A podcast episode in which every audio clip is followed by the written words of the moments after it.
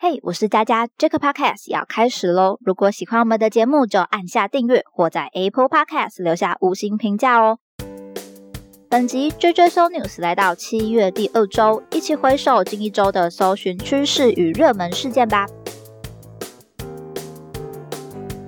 首先看到的关键字就是七夕。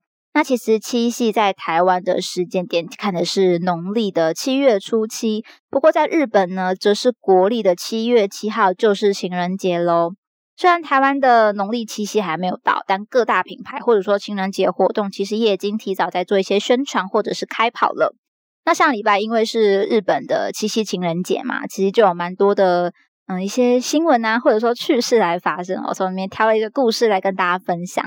里面就是讲到一个日本男生，他借着一个七夕的祈愿字条来祈求，他可以希望可以告白成功。结果他的字条旁边呢，就是他想要告白那个女生留下来的祈愿，他上面就写希望可以拒绝这个男子的告白。先不论会不会是同一个人写的，但这件事情呢，它其实还是蛮有趣的。即便是自导自演，也成了这满满字条山之中的亮点，让大家会觉得哎，有点难去忽视的存在。其实七夕大家会想到情人嘛，活动的切入可能就会是在爱情啊，可能是或者说是一些单身者取暖的题材。不过很多东西玩了太多次之后，就会有一点老掉牙，所以怎么去规划一个让人感到会心一笑啊、有共感的内容，其实就蛮重要了。刚刚分享的趣闻，它就像是一个例子哦。谁说祈愿树上写的一定是好事呢？月老也会遇到想要斩烂桃花的人啦。所以，也许大家也可以尝试一下，诶，从不一样的角度来去看一个节日，做一个不同的切入，也许会有新的发现喽。上周其实也有蛮多名人去世的消息登上关键字，包含《游戏王》作者高桥和希，他在冲绳县的外海被发现，让许多人都在唏嘘这个童年的回忆这件事情，感到非常的遗憾。我有去看一些这些新闻啊，或者说社群下面的讨论跟留言，也有很多人他们其实会用《游戏王》的卡片来表达他对于这一个讯息的一个感叹等等。另外一个就是日本安倍晋三，他在公开演讲的时候遭受到枪击而不幸身亡。这件事情也是让国际不管是政府或者说人民都很感叹的事情。台湾人也有许多对此感到遗憾啊，表达哀悼的声音。那安倍晋三是一个什么样的人呢？对于台湾来说，其实在疫情期间很大的帮助就是在乡镇疫苗这件事情上。以台湾在国际上的状态来说，其实是给予很大的能量的。所以，不管是政府还是卫福部，都有在收到消息之后做出回应与致意。只能说，生命真的是非常的脆弱又不可预测啊。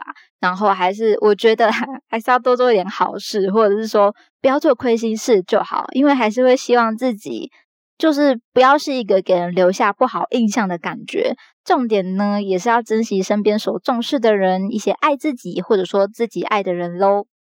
接下来，近期 Netflix 上架的电影《咒》也引发了不少讨论，但是我们这边就不跟大家讨论在剧情啊，或者说等等拍摄的内容，就是不爆雷，让大家可以自行去观赏。我比较想要知道的是，因为我当初看到它在 Netflix 上架的第一个念头就是，诶，既然串流平台可以看的话，之前去电影院看的人不就会觉得，诶，为什么我要花这一笔钱嘛？好像有一点。嗯，含恨的感觉，所以我很好奇，大家对这件事情是怎么想的呢？当然，有人会为了呃想要去电影院看电影，享受的是一个观影的气氛，或者说视听上的响宴是自己在家里观赏不能够比较的。不过，对于就是单纯是想要欣赏这个故事，或者说想要追剧情的人，到电影院可能就没有这么大的必要性了吧。所以各位听众朋友，你是哪一派呢？新电影上架，你是会想要赶快去看的那一种，还是会想说，哎，之后等电视或者串流平台有播就再来看吧，可以省点钱之类的呢？欢迎留言告诉我喽。另一方面，影音串流真的是现在的趋势哦，大家也相对愿意去付出订阅费。对于这些表演啊，影视产业其实应该也有带来一些影响。总觉得对于一些相关产业的朋友，可能未来如何走会是一个很需要开始思考的。例如现在 Netflix 原创戏剧哦，也是一个常常在推出的内容。只能说，不管是哪一个产业，在科技或者网络的发展之下，都将面临挑战与改变喽。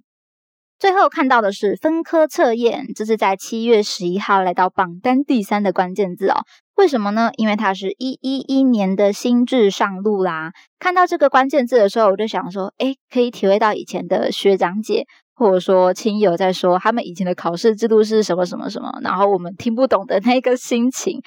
嗯，就像我现在我之前所经历的测验方式，现在也是不同了。不过，当然，其实还是有一些必要性的啦。毕竟社会啊、产业都在改变，考试制度如果一成不变的话，应该也很难去跟进。我自己有稍微研究一下啊，觉得现在的考试方式好像有更多的弹性与选择，在专业科目上面其实区分的越来越多了。这样是不是表示哦，未来的人才对于是不是拥有一个值得让人眼睛一亮的专长啊，或者说专科？就会让人是好像是非常重要的一件事情了。你必须在自己的专业领域之中更加的突出，才可以获得机会。其实我觉得这样的竞争是更大的啊，就是比因为假设以过去的学测来说，我以前高中的数学实在是极差，但是出乎意料之外的是，我在学测的时候数学居然好像诶考的还不错。我甚至想过，我可以达到军标，应该数学科目也是功不可没的。但是未来可能就比较难有这样子的状况了，所以未来的一些国家栋梁，这些朋友们，你们要加油了。不过大学毕业之后，以我自己的科系来说，我是很认同要找出自己的专业，并且达到专精的。但是同样很重要的是，有一些技能或知识是你无法去预测，说，诶，也许哪一天你会突然需要它。所以专业的技能加上多元的知识，这样子的组合，我觉得还是会更加的全面喽。最后，在这个毕业又是求职又是求学的季节，如果新鲜人们对于面试履历啊、求职之路感到艰辛，或者说想要吸收更多经验的话，在我们节目之中的第三十七集，也有找到人资主管来跟大家分享一下求职的大全，大家也可以来做收听啦。那么本集的这个 podcast 就分享到这边，欢迎大家可以到社群贴文下留言分享看法。追追收 news 系列，与大家一起思考与迈进，期待您下次继续收听。我是佳佳，大家拜拜。